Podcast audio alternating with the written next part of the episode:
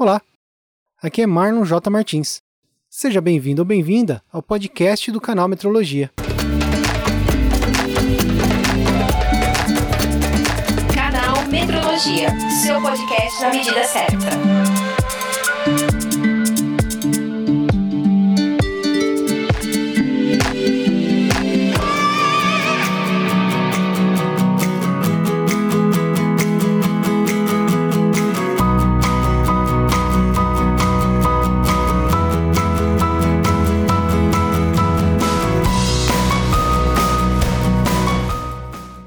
Estamos iniciando mais um episódio, dando continuidade aos nossos convidados da semana de lives que o canal promoveu. Eu e o Crisivando conversamos com Maria Helena Savino, especialista em qualidade e da norma ISO/IEC 17025. Ela é a cabeça por trás do primeiro e único Congresso Brasileiro de Qualidade em Laboratórios Online e consultora na Lince Consultoria e Treinamentos. Maria Helena vai explicar pra gente qual a importância da qualidade para a metrologia também nos falar quais as competências que uma pessoa responsável pela qualidade deve ter. Lembrando que a Maria Helena participou do nosso podcast no episódio número 20, onde falamos sobre a gestão de riscos. Vou deixar o link nas notas deste episódio. Fique agora com o nosso papo com Maria Helena Savino. Primeiro, para quem não me conhece, o meu nome é Cres Ivando, sou um dos criadores aqui do canal Metrologia, junto com o meu amigo Marlon. Fala aí um pouquinho pro pessoal, quem é você? Marlon J. Martins. No canal Metrologia eu cuido da parte dos podcasts né, e tem alguns artigos que eu escrevi também pro canal. Eu e o Marlon, a gente vai atuar aqui como MCs, né? Teremos os, os intermediadores aqui da entrevistada. A nossa convidada é a Maria Helena Savino. Ela é especialista em qualidade e da norma ISO IEC 17025 é a CEO da Lince Consultoria e Treinamentos e é a cabeça por trás do primeiro e único Congresso Brasileiro de Qualidade em Laboratórios online, que acontece todos os anos e que vem trazendo muito conteúdo de muita qualidade para gente. Né? E também ela faz parte do banco de avaliadores da CEGECRE, tanto para a norma 17.025 como para 17.043, tá certo? Então, Maria Helena Savino, muito bem-vindo e agora a palavra está com você. Oi, pessoal, boa noite. Muito obrigada aos meninos do canal Metrologia, né? O Marlon e o Crisivando, que me convidaram para esse bate-papo aqui para falar de qualidade em metrologia. São temas que são gêmeos siameses. Gêmeos siameses, almas gêmeas. Não dá para você pensar em metrologia sem qualidade, nem dá para você pensar em qualidade sem metrologia. Então, Fiquei muito feliz com o convite e estou aqui para compartilhar com vocês um pouquinho da minha experiência. E peço desculpas que eu estou tossindo, minha voz está meio ruim, porque eu passei aí seis dias intensos no nosso quarto Congresso Brasileiro de Qualidade em Laboratórios, que foi online e gratuito, terminou ontem às 21 horas. Então, por isso peço desculpas se eu tiver que parar para tossir, se a voz ficar ruim. Então, muito obrigada pelo convite. Eu acho que essa iniciativa é perfeita, levar a mensagem da qualidade para todo mundo. Opa, muito legal. Muito obrigado mais uma vez. E vamos dar início aqui ao nosso bate-papo.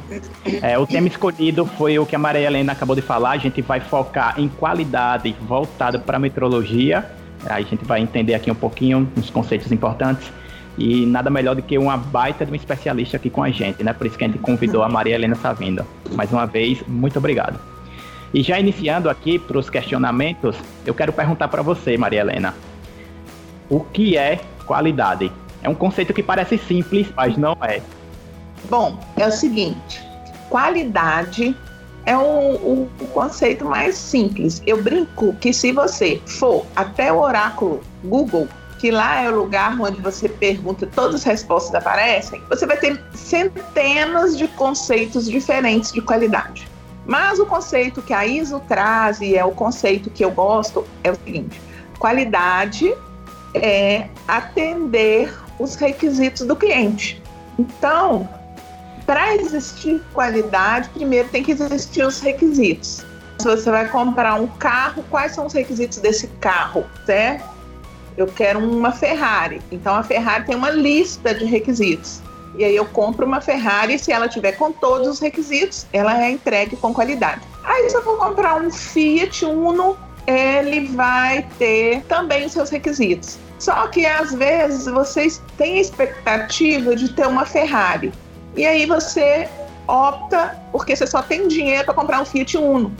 Aí você vai na loja, faz test drive na Ferrari, fica cheio de expectativas, mas o seu dinheiro só dá para comprar um. Quando você compra um você fala, esse Uno não tem qualidade nenhuma. Tá errado, porque quando você foi na concessionária, o vendedor te falou todos, são todos os itens que o Uno tem para te oferecer naquele preço. Então, o Uno tem qualidade. A gente não compara a qualidade do Uno com a qualidade da Ferrari. A qualidade é baseada em requisitos estabelecidos.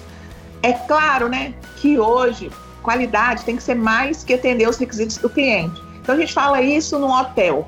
Então, quando você vai no hotel fazer uma viagem, seja trabalho, seja é, uma viagem de turismo, além do hotel ter tudo aquilo que você viu no, no site, normalmente quando você chega, tem um agrado, já reparou? Tem uma balinha, uhum. tem um chocolate, tem um lápis. Por quê? Eles estão superando as expectativas do cliente. Isso é um plus, mas qualidade é atender o que está escrito. Agora, no contexto atual, não basta atender o que está escrito, a gente tem que atender o que está escrito e ainda superar as expectativas. Então, o cara da concessionária, ele ia me fazer feliz se eu pagasse um Uno e recebesse uma Ferrari. Hum. No entanto, não deu, né? Então, ele não superou as expectativas, mas ele atendeu. Então, meu Uno tem qualidade. Ficou claro? Sim. Ficou. Eu escutei uma vez uma definição para o termo de qualidade que eu achei bem interessante. Me falaram o seguinte, que a qualidade é quando você consegue repetir bem aquele, aquele determinado processo. Por exemplo, se, vamos dar um exemplo aqui do McDonald's, né? Se você for do McDonald's todos os dias, qualquer hora que você for lá e comprar um, um determinado sanduíche, vai ser sempre aquele mesmo sanduíche, com aquele mesmo gosto, aquele mesmo formato, não vai mudar nunca. Então eles repetem muito bem aquele processo pode ter uma pessoa que não goste daquele sanduíche. Mas isso não significa que o McDonald's não tem qualidade. Não é questão de gosto Perfeito. pessoal. Sim. Aí...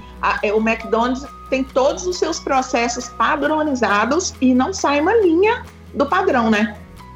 Aham. Uhum. Aí. Então... Tranquilo, mas até aqui eu entendi muito bem a importância. Ah, que bom. a gente já começa a definindo aí o termo para saber o que, a gente vai falar, porque basicamente a live todinha vai ser só focada em qualidade. Isso. Tá bom? O, Marlon tem uma dúvida aí para você. Vai, Marlon. Por que, que a qualidade é importante para a metrologia? Por que, que a qualidade é importante para a metrologia?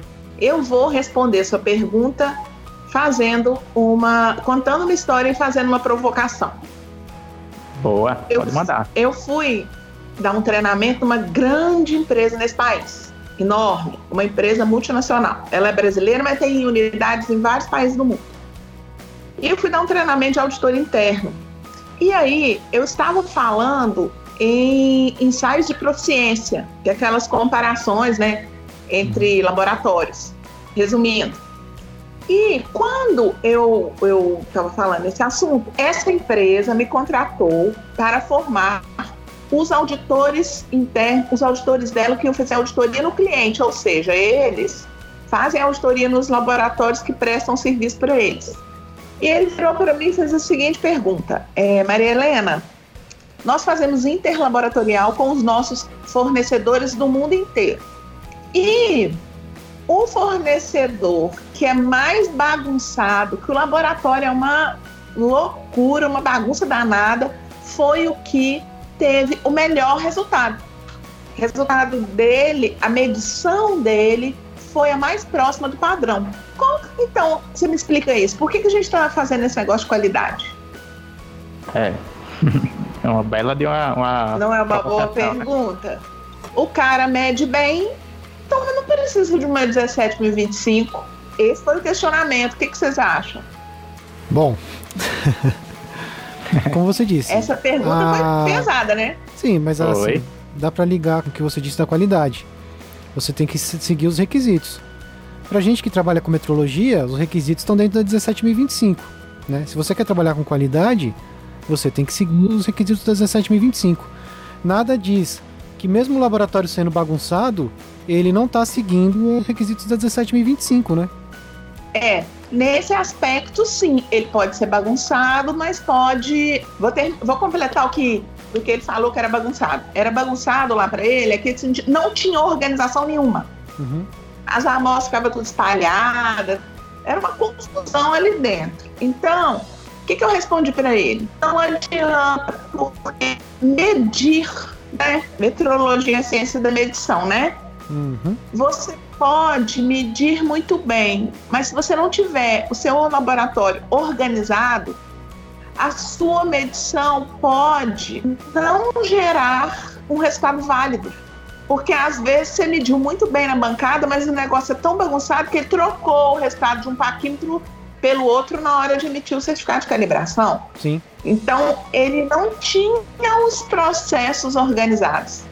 Então, por que, que a qualidade é importante para a metrologia? Porque a metrologia precisa, a medição A17025 é uma norma né, aplicada nos laboratórios de metrologia e ela traz requisitos que vão além da própria medição, né? Ela traz muitos requisitos de organização e requisitos para que o laboratório prepare o seu ambiente para medição. Então, ela traz requisito de confidencialidade, requisito de compras, requisito de auditorias. Então, não basta você medir bem, você precisa ter um processo estabelecido para que a sua boa medição se torne um resultado válido porque você pode medir bem, mas o laboratório é tão bagunçado que ele troca resultado na entrada, troca resultado na saída.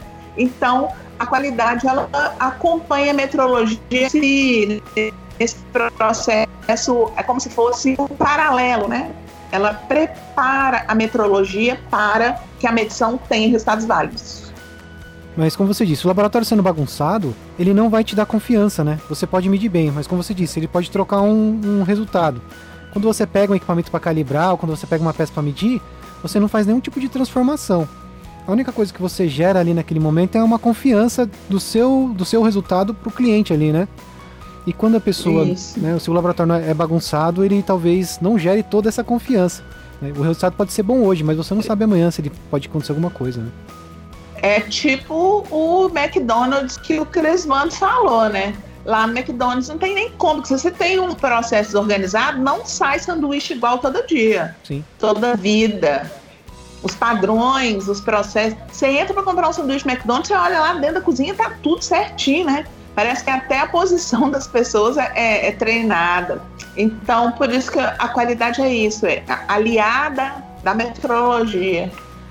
O treinamento é muito importante nesse sentido porque se você for ver a 17025, ela pega lá o que a gente chama lá dos 5 M's da medição.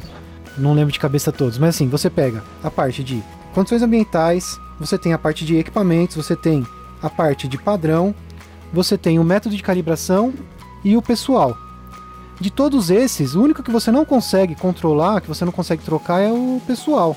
Então, o treinamento nesse quesito da, da o treinamento é muito importante nesse requisito, né? Se a pessoa não estiver bem treinada, isso não vai, não vai ter. Essa qualidade que a gente está falando do, do lanche, no caso, mas na metrologia é a mesma coisa, não vai ter efeito. Né? A parte do, do treinamento pro laboratório é, uma, é um dos requisitos mais importantes, por causa do pessoal, né? Perfeitamente. Você pode ter todos os M's, mas se você não tiver as pessoas envolvidas entendendo o porquê do que elas estão fazendo, né? Porque o que, que acontece no Brasil hoje é que as pessoas, né? É cultural.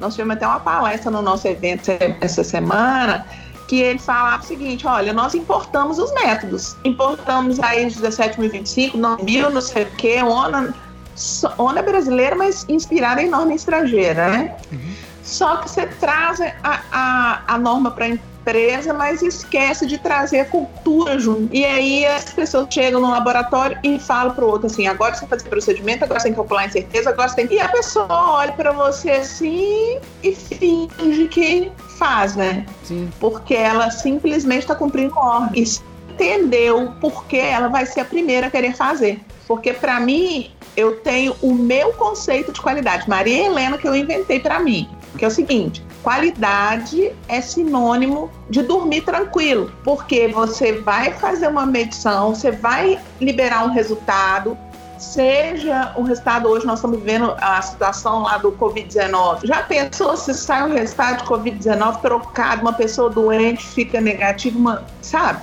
E é se você se você é um laboratório que tem os padrões de qualidade estabelecido, as chances de você liberar um resultado trocado, elas são muito pequenas. O laboratório erra, erra, mas a qualidade, né, os sistemas de gestão geram vários, várias barreiras para que esse erro não saia da porta para fora. Nós vamos errar, mas a gente tem meios de perceber o erro antes que esse erro se transforme num resultado errado lá fora, um resultado que pode matar uma pessoa, pode, sei lá, mas dar um prejuízo, né? O pessoal tem a metrologia legal lá nas bombas de gasolina. Se a bomba não tiver direitinho, imagina o que vai acontecer. O dono do posto quebra.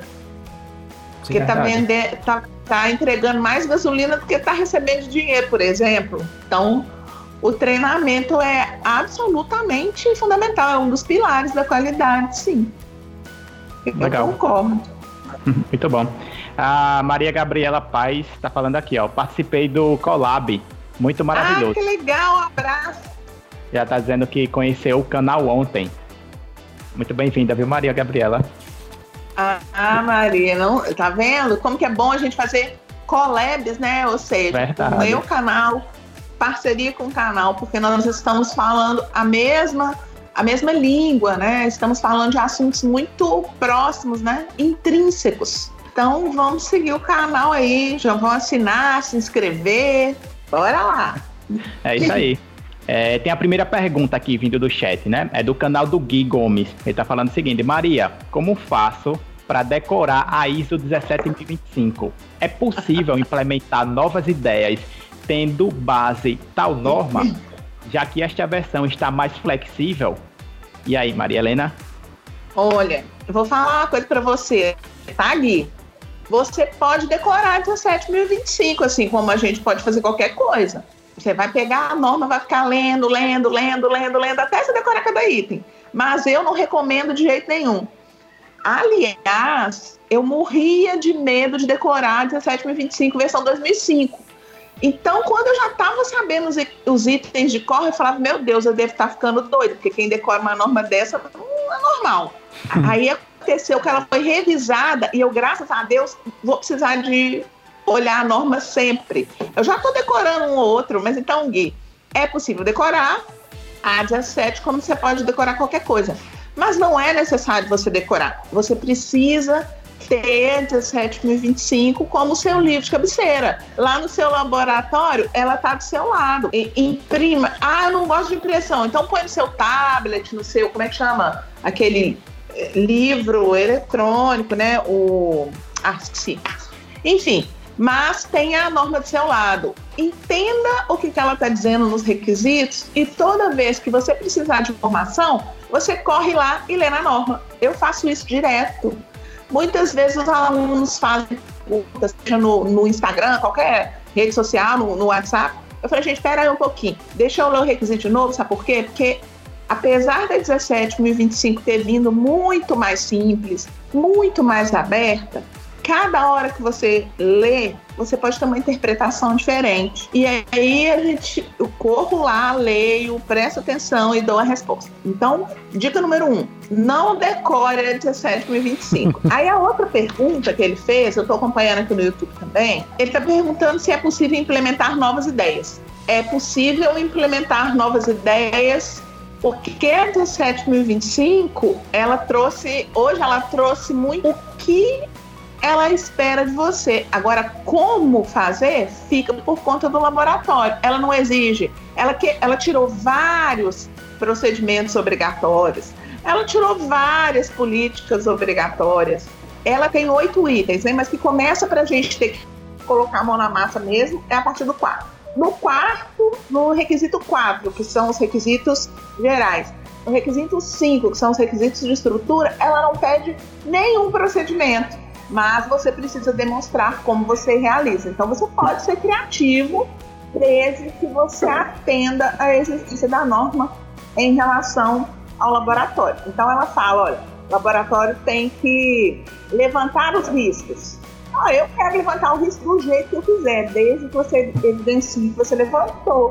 Você levanta no, no, Você pode levantar na internet, na intranet da sua empresa. Você pode ser criativo. Você só precisa atender aos requisitos. Um exemplo também que eu achei interessante, eu estava participando de um treinamento com o Gilberto Fidelis, o pessoal estava falando de imparcialidade.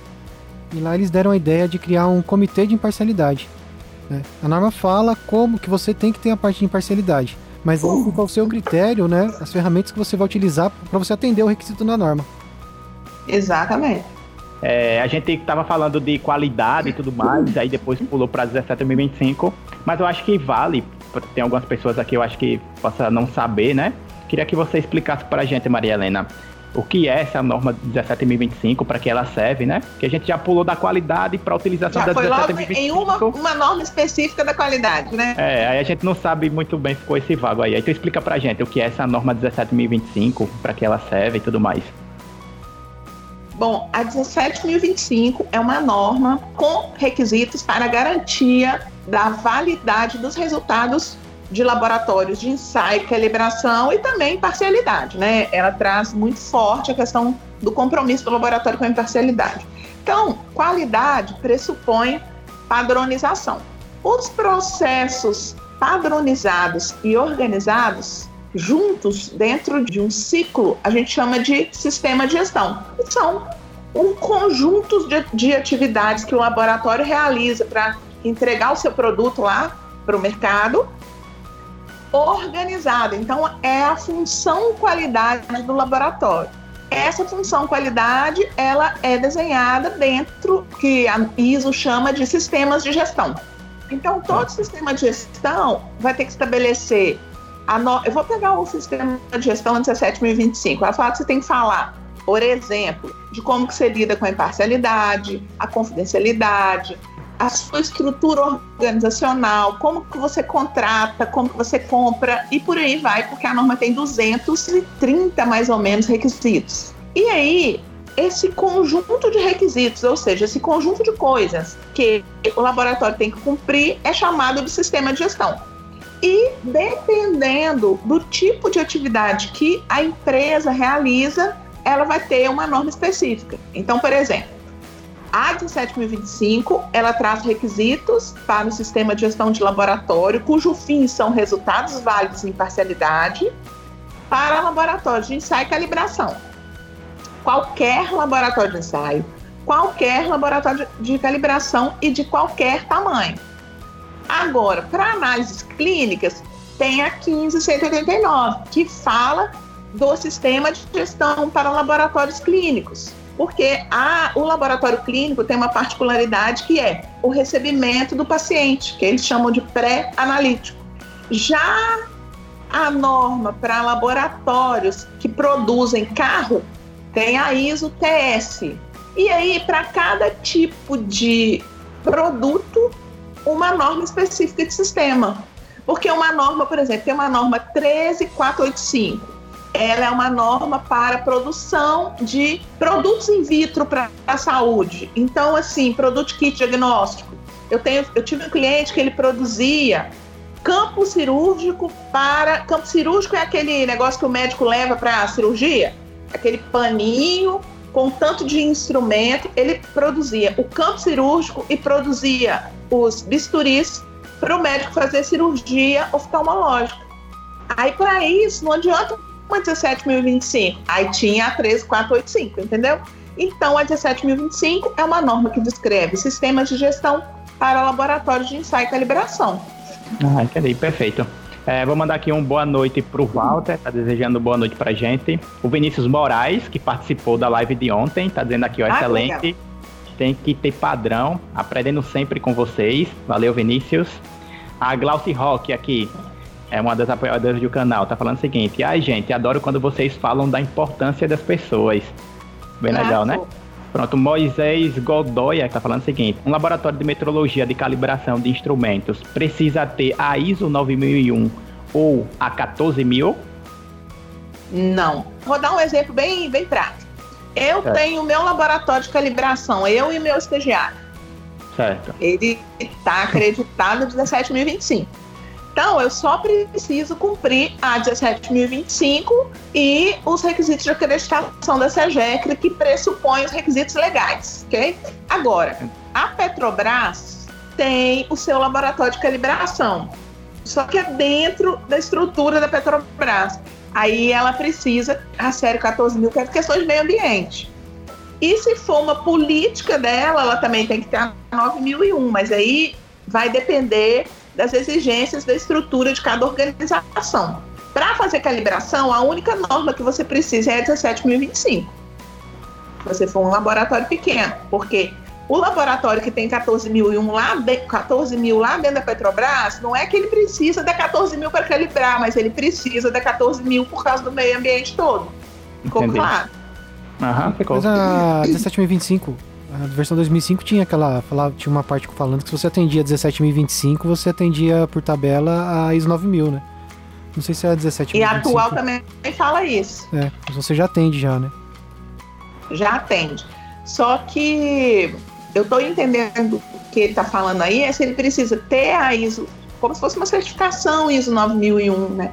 Ter um sistema ISO 9001, um sistema 17025, um sistema 14001, aí não precisa.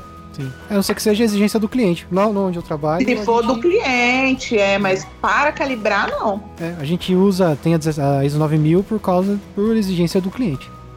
Isso. Aí o cliente exigiu, aí a gente tem que colocar. Sim. Se a Legal. gente quiser continuar atendendo o cliente, óbvio, né? Entendi. A gente já falou aí de qualidade, falou do pessoal envolvido. Aí eu queria saber de você, ó, quem são as pessoas responsáveis por garantir que tudo funcione bem quando, no relacionado à qualidade, né? Quem são as pessoas que mexem os pauzinhos ali para tá Vai. tudo certo, tudo bem implementado e a qualidade funcionar bem? Todo o sistema, na verdade, né? É. Ah, na norma passada tinha um nome, né? Era o gerente da qualidade e o gerente técnico, que eram os líderes do sistema. Mas na norma atual, ela chama de gerência. Quem Certo. são as pessoas que cuidam do sistema? É a gerência. Não importa se é o nome que leva, mas sempre tem que ter, eu brinco que tem que ter um dono do processo. Porque, É. gente, o que é de todo mundo não é de ninguém. Sim. Não é à toa que a própria 17025 pede lá que o laboratório demonstre a sua estrutura organizacional, as responsabilidades e o interrelacionamento entre eles. Porque se você deixar um sistema de qualidade na mão de uma comissão, a comissão se reuniu, a comissão não sei o quê, aí ninguém faz nada. Quem que era responsável? A comissão. Comissão tem nome, endereço, CPF. A gente, para dar certo, precisa de dar nome e aos bois, nomes e funções aos bois. Então, para mim, quem toca a qualidade verdade, verdadeira é aquele antigo gerente da qualidade que a norma exigia, mas que para mim ele tem que ser mantido em parceria com o gerente técnico, que cuida mais das questões das medições, né, dos resultados, mas a liderança da qualidade é fundamental. Legal. E aí fica sobre essa responsabilidade aí de transmitir essa importância da qualidade para o restante da equipe, não é isso? Porque como você falou logo no começo, Isso. é muito difícil você pegar uma norma e internalizar o que ela representa, o que ela quer dizer e qual o benefício a gente vai usufruir no futuro, né? De cara, assim, sem passar por todo um processo de preparação. Então isso é meio que, É. que é a responsabilidade dessas Isso- pessoas, do gerente técnico e da qualidade também.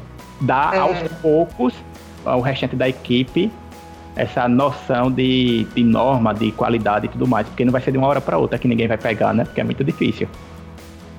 É, eu acho até que difícil não é, dá trabalho. Porque É. a gente, quando vai implantar qualidade, a gente não para com a rotina, né? Você É. tem que fazer toda a sua atividade e ainda incluir dentro da sua rotina novas formas de fazer. E então é o novo. Qualidade, principalmente para quem já está na rotina, é o novo. E as pessoas resistem ao novo, é do ser humano. A gente Verdade, hein? é aquela história, né? Tá bom do jeito que tá, sempre deu certo, pra que, que eu vou mexer? E aí, os líderes, eles têm que, ter, têm que sensibilizar esse povo. E a gente sensibiliza é mostrando que eles são importantes, o valor do trabalho deles, que a qualidade não é feita só pelos líderes. No geral, as empresas, empresas quando falam qualidade, você ah, é com Cresivano.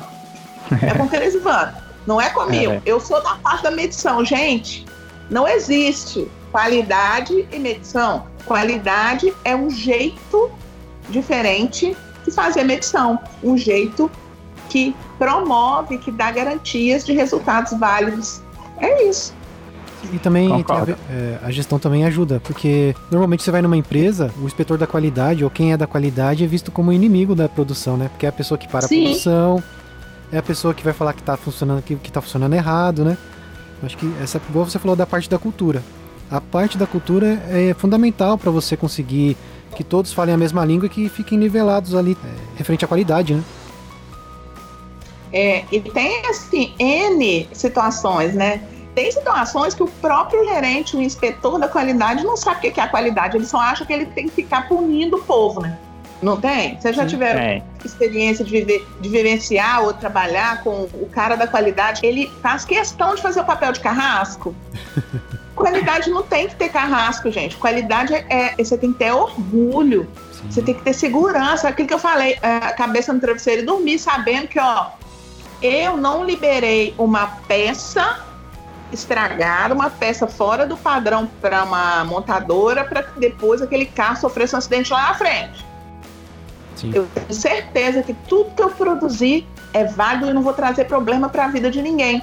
Porque laboratório, gente, seja de ensaio, seja de calibração, as nossas respostas, elas são utilizadas para tomada de decisão. A gente existe para subsidiar a tomada de decisão. Realmente. Hoje a gente está aí vivendo a situação da, da, da, pandemia no mundo. E quem são os atores principais nesse negócio hoje? Hoje. O laboratório. laboratório. Se, se a gente tivesse mais kit, mais gente qualificada, mais laboratórios preparados para dar conta dessa demanda, já tínhamos, é, estaríamos como se fosse na Alemanha, né? Sim, já sim. sabemos aí quantas pessoas estão. Tão... O, o problema está residindo justamente na resposta do laboratório. Nenhuma autoridade sanitária em sã consciência toma medida de liberar todo mundo para a rua sem antes saber o diagnóstico que foi gerado no laboratório. E aí, você é lá do laboratório, você tem que ter a certeza que você, ó, o, os nossos resultados, resultado de laboratório ajuda a salvar vidas, né? Ajuda, no caso do, do, da pandemia, ele vai ajudar muito na economia. Assim que esses testes rápidos, esses kits começarem a, a, fluir, a gente vai voltar para a economia. A economia vai voltar, porque os testes vão falar. Nós subsidiamos ações. O Moisés Goidó está falando aqui, ó. É, quero mandar um super abraço pro meu amigo Cresivando, que sempre me avisou muito. ah, muito obrigado. Moisés, um abração para você, viu? A Nilmara tá perguntando aqui, ó. Cadê? Maria Helena, você pode comentar um pouco sobre a opção A e a opção B da norma 17.025? Posso. Isso é uma novidade da norma nova. É. Então a norma fala o seguinte: até o, o, Marlon falou, né? Tudo que fala na 9001, praticamente tudo está na 17025. Então a norma trouxe a seguinte alternativa: opção A, o laboratório implanta o sistema 17025 no item 4 ao item 8. Ele cria um sistema todinho 17025.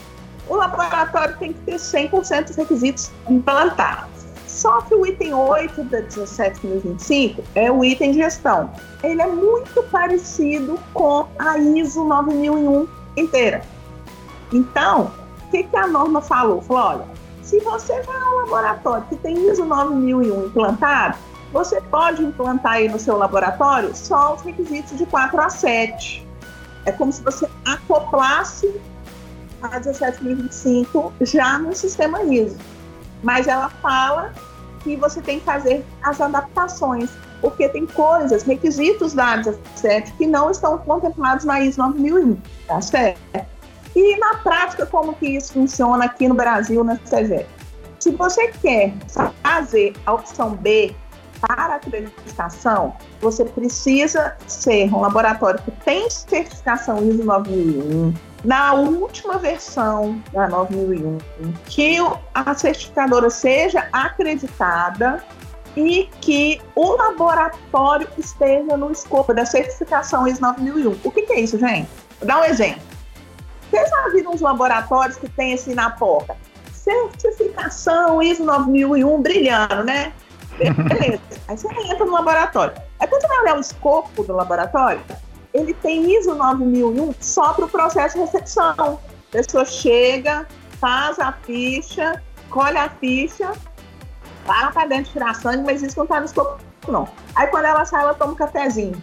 Então, para que o laboratório possa utilizar a opção B, o laboratório tem que estar no escopo da certificação. Porque tem muita gente que pega um processinho assim, certifica e fala que a empresa está tudo lá dentro. Ficou claro? Então, a, a opção B, ela até pode ser utilizada, né? Se você já tem 9 mil e quer implantar 17, tudo bem. Agora, se você não tem 9 mil, não vai gastar energia fazendo 9 mil em um e depois 17. Se tiver ficado claro, ela pode falar que eu reafirmo. Igual eu falei com o laboratório que eu trabalho lá, é, a gente é ISO 9000 e a 17025. É, uhum. O legal de ter a ISO 9001 junto com a 17025 é que normalmente na auditoria da 17025 é muito focado na parte técnica, né? Processos todos que estão englobados ali, quem está envolvido é quem está envolvido com a parte técnica. E quando vem o auditor da ISO 9000, então ele vai no comercial, audita o comercial com um pouco mais de rigor, algumas coisas nesse sentido. É mais o processo como um todo, assim, né? É o processo inteiro do laboratório. Não só a parte de. Da empresa, de... né? Isso, o processo inteiro da empresa. É, isso ajuda um pouco, mas assim, e é bom que envolve todos os outros colaboradores, porque normalmente na, na auditoria da 17025 quem fica mais envolvido, quem fica mais em cima são é mais o gerente da qualidade e gerente técnico, né, que, que são que ficam mais responsáveis por esse processo. Na ISO 9001 espalha um pouco mais esse essa auditoria, vamos dizer assim, né? É, isso aí depende muito do, da escolha do escopo de ISO 9001 da empresa. A sua empresa, pelo que você está falando aí, o escopo da 9001 é abrangente. Mas na 9001 você pode escolher o escopo que você quiser. Então tem muita empresa que o escopo não é abrangente. E tem muita empresa que quando você avalia a 17025, você passa muito pela gestão. É claro, a 17025 tem requisitos muito específicos da gestão, pessoas, aquisições, ela não olha contabilidade, ela não olha marketing. Sim. Mas vai depender do escopo da certificação ISO 9001. É claro que nesse caso aí foi ótimo, porque toda a empresa está envolvida, mas é um caso particular, aí isso tem que ser olhado assim, caso a caso, entendeu? Uhum. Entendi, muito interessante. Ah, não sei se todo mundo sabe, mas a Maria Helena também ela tem um canal no YouTube, viu, gente? É um excelente canal para vocês se inscreverem e tá todo mundo junto, tá certo? Obrigada, então, obrigada. Vai procurar no YouTube Maria Helena Savino, não, não tem erro, vai encontrar de uhum. cara. Vamos lá pro próximo tópico, né? Tem pergunta. Tem Dá uma olhada que tem pergunta ali no, no chat. Tá, tá bom, vou passar aqui. Cadê? Vou pegar aqui a do Marcelo Tanaka. Na sua opinião, Maria Helena, quais foram as atualizações antes da última Nossa, gostei dessa pergunta. Hoje a norma é muito clara no que se deve ser calibrado. Eu trabalho com a 17.025 21 anos e já joguei em todas as posições, como de bancada, como gerente da qualidade. E eu conheço muito o mercado e eu sempre vi, principalmente nas avaliações, um avaliador exige calibração do termômetro da geladeira, o outro não exige. Um quer que você calibre o termigrômetro da parede, outro não quer. Então, a calibração ficava muito na questão do gosto, porque a grande dificuldade das pessoas é entender o porquê que a gente calibra, né? que, que é essa rastreabilidade meteorológica que nós devemos dar por meio da calibração? E aí, agora, a 17025 trouxe exatamente onde você deve calibrar. E sempre calibração. É, eu tenho que calibrar todos os termômetros da minha empresa? Não. Você tem que primeiro saber para que você usa aquele termômetro, para depois saber se você precisa calibrar ou não, né? Entende-se, claro, na 17025, toda vez que ela fala em calibração, tem que ser calibração seja pela RBC, seja pelo Inmetro. E aí eu vou dar um exemplo para ilustrar isso. Eu tive um, um aluno, termigrômetro, Normalmente, os termigrômetros não são calibrados. Eles não estão diretamente ligados à exatidão do resultado. Normalmente, estou falando geral porque calibração você tem que falar assim. Só que eu tive um aluno, ele trabalhava num laboratório de controle de qualidade de fibras de algodão. E a umidade no ambiente dele era absolutamente relevante para a exatidão do resultado dele. As meninas, os meninos, mas as meninas são mais sofredoras com cabelo, né, gente? A gente precisa fazer uma chapinha. Aí quando chove, o cabelo faz assim, tu, quer dizer, são as, é a uhum. água na fibra do cabelo. E no caso dele, a umidade nas fibras do algodão comprometem assim absurdamente. Então, o termigrômetro dele tem que ser calibrado. Então, a maior mudança, a mais top desse mundo foi a necessidade de calibração. Outra mudança que também está voltada para os equipamentos, a diferença entre verificação intermediária do status de calibração, que caiu, e a chegada da checagem dos equipamentos. São conceitos totalmente distintos. Nós não precisamos mais verificar o status da calibração do nosso equipamento. Nós precisamos checar se o equipamento está ou não funcionando.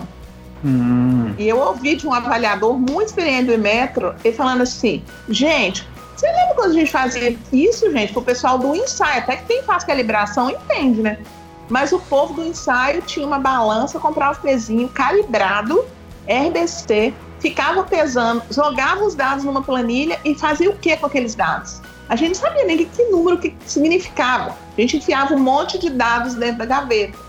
Era verificando o status da calibração. Número dois, laboratório de ensaio, teoricamente, não tem competência para ver se a calibração está adequada ou não. Vocês concordam comigo? Sim.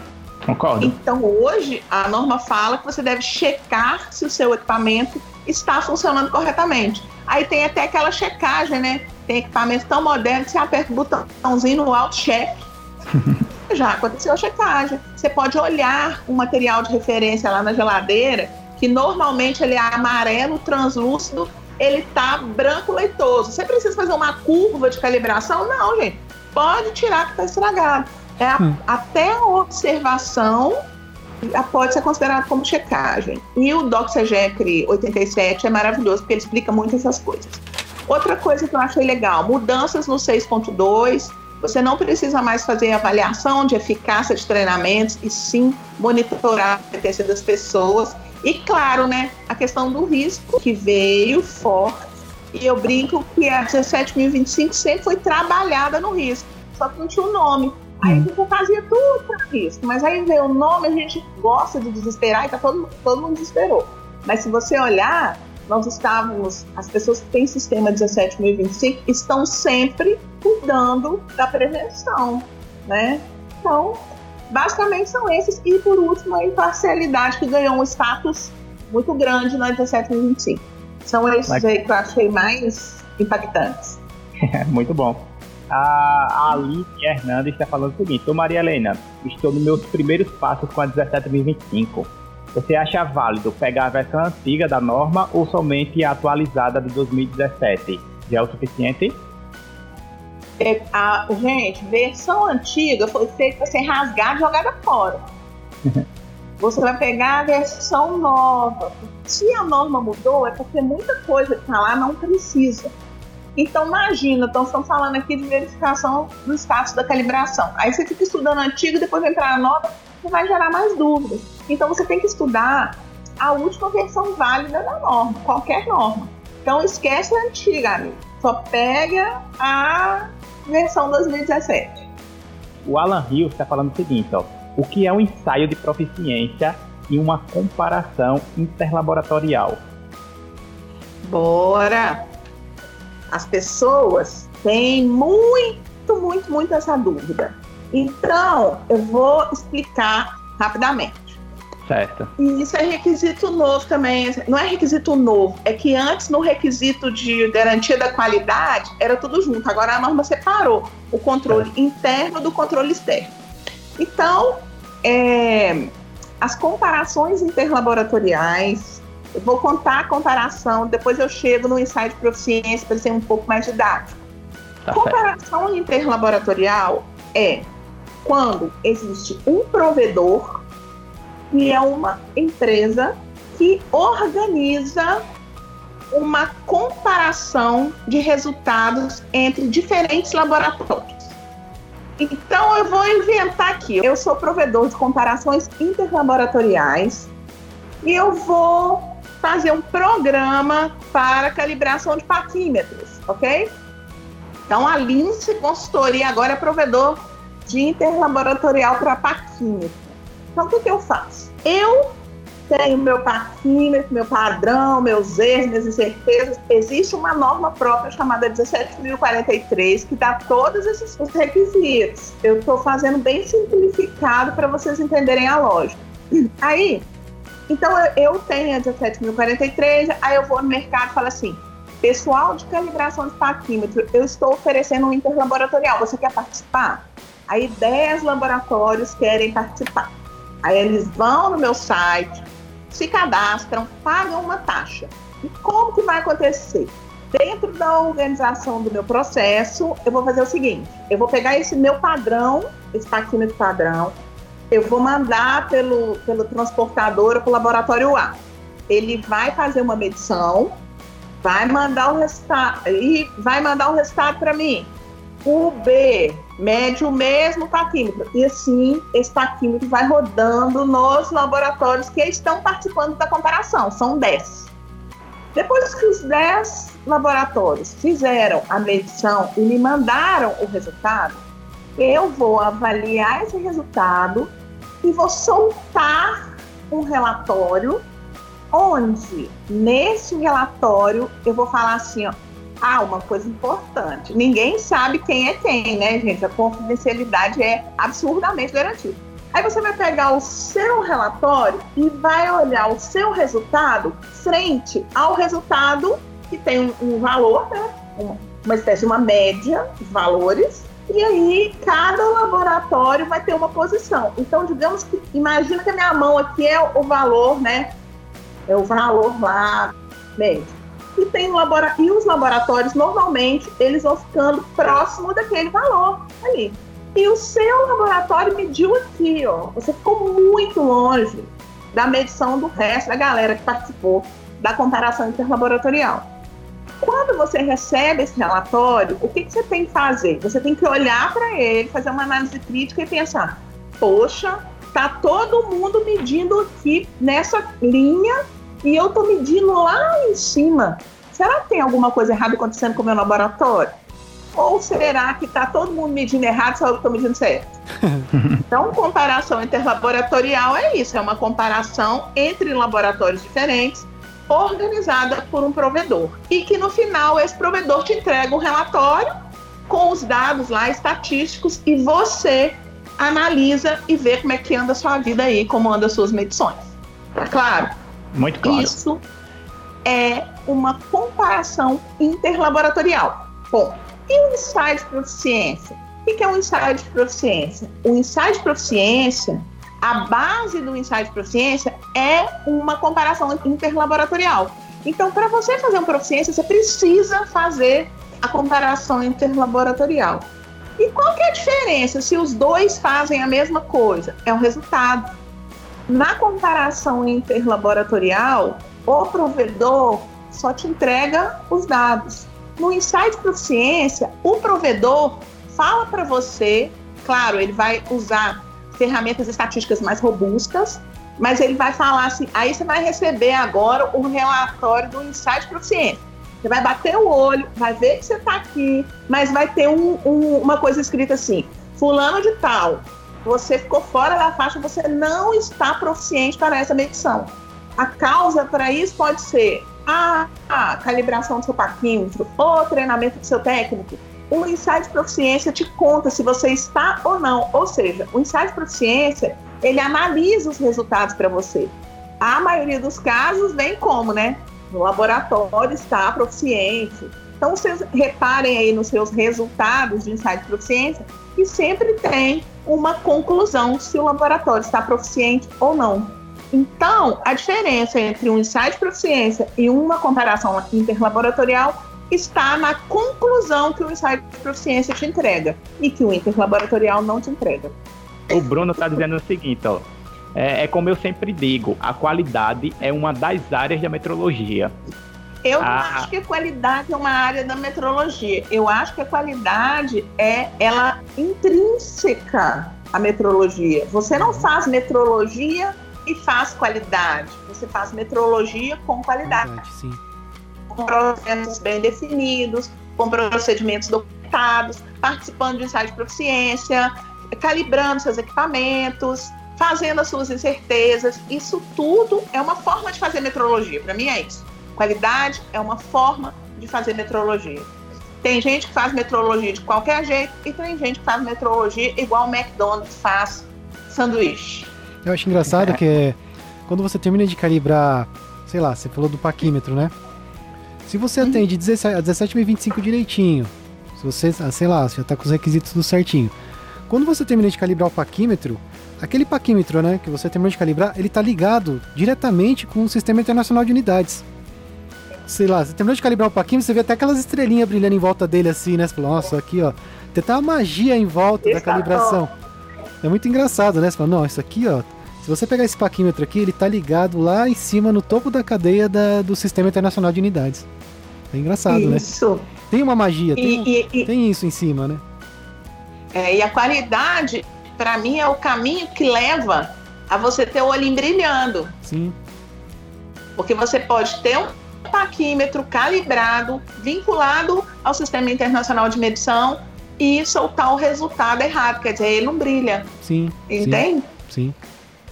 Ele só brilha quando você tem certeza que aquele paquímetro é daquele cliente e tá ali ligadinho no, no SI, né? Sim, é. Ou seja, é intrínseco, a qualidade e a metrologia estão lado a lado. Não tem como separar, não Sim. dá. Não dá. Muito legal. O Rogério Spat tá falando o seguinte, ó, laboratórios de ensaios mecânicos, tipo de tração, fadiga, etc. Também precisam da 17025 é, eu vi aqui que tinha outra pergunta Sim, mais ou menos parecida. ensaios. Tinha uma pergunta parecida. É ensaio mecânico, né? É, que eles fazem. Tinha uma outra pergunta parecida com essa, que eles falando, ah, eu tenho, faço os ensaios.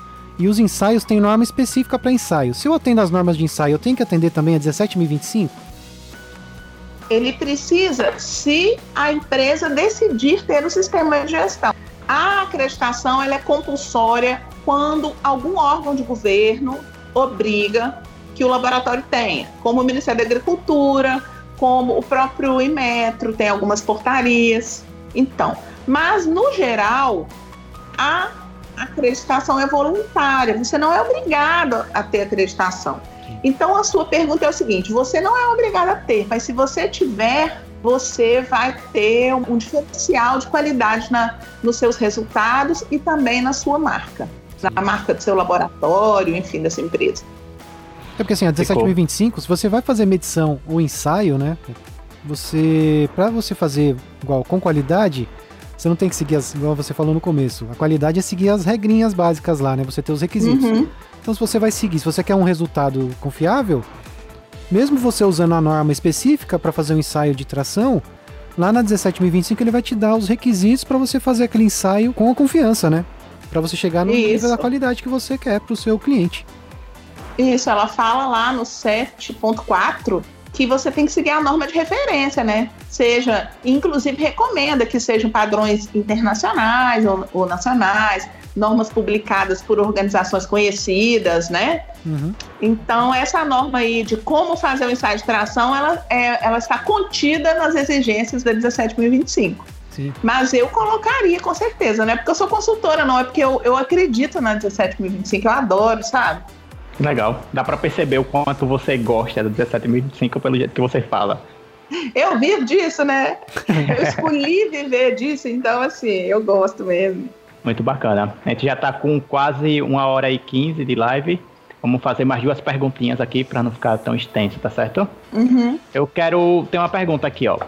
Eu queria saber o que é que você acha de algumas pessoas falarem que ter qualidade, manter um sistema de gestão da qualidade é extremamente caro? Ah, essa pergunta é boa, né? É. Não é caro, exige um investimento. E aí, ontem teve uma pergunta dessa lá no, na nossa live lá do Congresso, que é o seguinte: para você ter um sistema de gestão, independente se você vai ou não pedir acreditação, para atender os requisitos da 17.025, são necessários investimentos. Entende? Então, eu vou falar um exemplo. Você precisa participar de ensaios de proficiência. Aí tem uma NIT DICLA 26 que estabelece a hierarquia do, do ensaio de proficiência. Mas vamos parar aqui no. Você precisa participar de ensaio de proficiência, você precisa adquirir material de referência, certificado ISO 17084, ambos se houver oferta no mercado, porque também não tem muita oferta no mercado. Né? O mercado brasileiro, quem é afim de empreender aí, tem que abrir o olho para provedor de ensaio de produtor de material de referência calibrar os equipamentos que forem necessários para, para garantir os seus resultados válidos, tem que fazer treinamento. Então, assim, caro eu acho que não é, mas há de ter investimento. E aí é o seguinte: o laboratório vai começar, ele precisa começar fazendo 30 tipos de ensaios diferentes, comprando participando de 30 ensaios de processo, comprando 30 tipos de material. Não. O laboratório pode começar investindo menos. E tem uma outra coisa no Brasil. Se você falar comigo assim, Maria Helena, acreditar o Inside PH em São Paulo, em Palmas do Tocantins, é o mesmo investimento? Não. Palmas vai ser muito mais caro, porque aqui em São Paulo tem empresa de calibração, tem lugar que importa material de referência, tá tudo fácil. Agora, Palmas, por exemplo, se você tiver que fazer uma calibração de uma balança, ela tem que pagar a passagem para o cara de São Paulo, ir calibrar lá, né? Uhum. Ainda pagar hospedagem, ainda pagar mão de obra. Então vai ficando caro devido às distâncias. O Brasil é um país de dimensões continentais, mas assim, é, eu prefiro não falar que nem é caro nem barato, a desfazer investimento. E, mas também as pessoas acham que é tão caro assim, pra, depende da quantidade. As, gente, tem ensaio de proficiência que você paga 250 reais para participar, 400. Para um laboratório, dependendo do tamanho do laboratório, isso não é nada. Dependendo do laboratório, é caro. Então, ser caro e ser barato vai depender muito do contexto, tá bom? Mas que há de, de se colocar dinheiro nessa brincadeira tem pouco. A gente não faz só fazer o pop bonitinho, não. E Maria Helena, quais são as competências que uma pessoa responsável pela qualidade deve ter? Olha, não existe nenhuma norma que eu conheça que fale quais são as competências que essa pessoa tem que ter. Aí eu vou te falar as competências que eu acredito que ela deva ter. Uhum. Né? Então, assim, a pessoa responsável pela qualidade, em primeiro lugar, ela tem que conhecer a norma que ela vai implantar. Aí me fizeram uma pergunta assim, Maria Helena, para eu acreditar um laboratório, eu preciso fazer curso da 17.025? Eu falei, olha, se você me perguntar se tem um requisito da norma exigindo isso, eu sou obrigada a te falar que não. Porque a norma não fala, o profissional tem que ter curso de 17 Agora, eu fico por entender como alguém quer implantar um sistema sem pelo menos entender a norma. Ah, eu não quero fazer curso, eu quero estudar a norma sozinho. Parabéns! Você tem o meu canal, você tem o canal Metrologia, tem um monte de hum. gente boa no Instagram falando de qualidade, tem o Vini, tem todo mundo aqui. Sim. Agora, eu acho que a pessoa tem que ter um treinamento mínimo da 17.025, ela tem que ter um perfil de liderança, ela tem que saber lidar com as pessoas, sabe? Se você tiver uma pessoa arrogante, cri-cri, que, que olha os outros por cima, não põe como gerente da qualidade. Porque o pobre do gerente da qualidade, sendo bonzinho, gente boa, ele já ganha pancada desde a hora que ele chega até a hora que ele sai. Aí você põe uma pessoa que não tenha um perfil de bom relacionamento interpessoal, vai, você nunca vai conseguir a sua qualidade do seu estresse. Então a pessoa tem que ter o conhecimento mínimo da norma de referência, tá? E esse perfil de, de pessoa que vai, vai sensibilizar a outra e não obrigar as outras a fazer. Muito, muito bom, muito esclarecedor. E como já estourou o nosso limite, eu quero aqui agradecer a Maria Helena. Maria Helena, muitíssimo obrigado. Foi incrível o bate-papo, eu aprendi muito. Ah, muitas imagina. dúvidas. Obrigada. Eu tenho certeza que todo mundo lá do outro lado aprendeu bastante. Foi uma oportunidade deles interagirem, né? E conversarem com você também. Foi bem bacana. Então, muitíssimo obrigado. E as portas estão abertas aí. Sempre que você quiser, o canal Metrologia tá aí. Tá certo? Joia. Muito obrigada, meninos. Também estou com as portas sempre abertas, muito feliz de ter essa parceria com vocês já esse tempo que a gente está junto. Obrigada Obrigado. mesmo. E também lembrando que no, no canal Metrologia tem um podcast que a gente gravou com a Maria Helena falando sobre gestão de riscos. Então, se você tiver também interesse de, de saber mais sobre isso, lá procura lá no canal que tem um podcast exclusivo, específico sobre gestão de riscos com a Maria Helena. E muito obrigado por ter participado, obrigado por esse tempo seu aí com a gente. É isso aí, boa noite. Muito obrigado. Mais Boa uma noite. vez. Obrigada, gente. Vamos Muito fazer obrigado. da qualidade algo mais leve, né? Sim. É isso aí. Vamos é o ser principal objetivo. felizes. Também quero aproveitar o Então tá, embate gente. Para mandar um, um beijo aqui para os nossos apoiadores, tá? Então é o nosso alicerce aqui que permite que a gente melhore sempre, tecnicamente e pessoalmente também. Um abraço a todos, tá bom? Até mais, tchau. Tchau, gente. Falou. Tchau. Este foi mais um episódio do podcast Canal Metrologia. Para mais conteúdo de metrologia, como artigos e vídeos, acesse canalmetrologia.com.br. Agora, o podcast também está no Spotify e no Amazon Music. É só buscar por Canal Metrologia que você encontra a gente. Se você quer que o Canal Metrologia cresça cada vez mais e este conteúdo chegue a mais pessoas, se inscreve em nosso canal no YouTube, dá 5 estrelas pra gente lá na Apple, dá follow pro podcast no Spotify, mesmo que você não ouça a gente por lá. Esses tipos de recomendações ajudam demais a gente aqui. Aproveitando, quero agradecer aos nossos apoiadores, que nos ajudam a manter o canal Metrologia no ar. Se você curte o canal Metrologia, pode ajudar a gente como um apoiador. Temos recompensas exclusivas para os apoiadores, como o nosso grupo secreto do WhatsApp. Não perca tempo. Entre agora canalmetrologia.com.br, clica em apoiar e torne-se você também um apoiador da divulgação da metrologia. Se quiser mais informações de como apoiar e quais as recompensas, vou deixar o link nas notas desse episódio. E temos duas novidades. Uma delas é a loja do canal Metrologia. Lá você encontra camisetas e canecas com estampas metrológicas exclusivas. Uma outra novidade é a plataforma de cursos online, que já começou com o pé na porta. O engenheiro Pedro Paulo Novelino do Rosário, mestre em metrologia, coautor do livro Metrologia e Incerteza de Medição: Conceitos e Aplicações, é o nosso professor do curso de análise crítica de certificados de calibração. Faz uma visita pra gente lá no site e aproveita para conhecer essas novidades. Toda contribuição, seja ela paga ou não, ela é muito bem-vinda. Fale com a gente através do e-mail contato@canalmetrologia.com.br e pelas redes sociais. É só procurar por Canal Metrologia. Obrigado pela companhia e até o próximo episódio.